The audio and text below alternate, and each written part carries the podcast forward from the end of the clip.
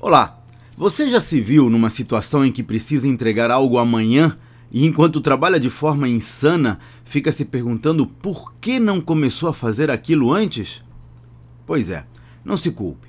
Segundo pesquisas conduzidas pelo Dr. Pierce Steele, professor de comportamento organizacional da Universidade de Calgary e autor do livro A Equação da Procrastinação, 95% das pessoas procrastinam em algum grau. O problema é que, se isso dá um certo consolo de não estarmos sós, por outro, pode ser uma força jogando contra a nossa evolução, tanto na vida pessoal quanto profissional. Esse é um dos temas que abordo nos meus treinamentos para mostrar aos empresários como construir empresas vendáveis, que crescem e prosperam sem que eles precisem estar lá todos os dias. Conheça os detalhes no meu site claudionazajon.com.br. Até a próxima.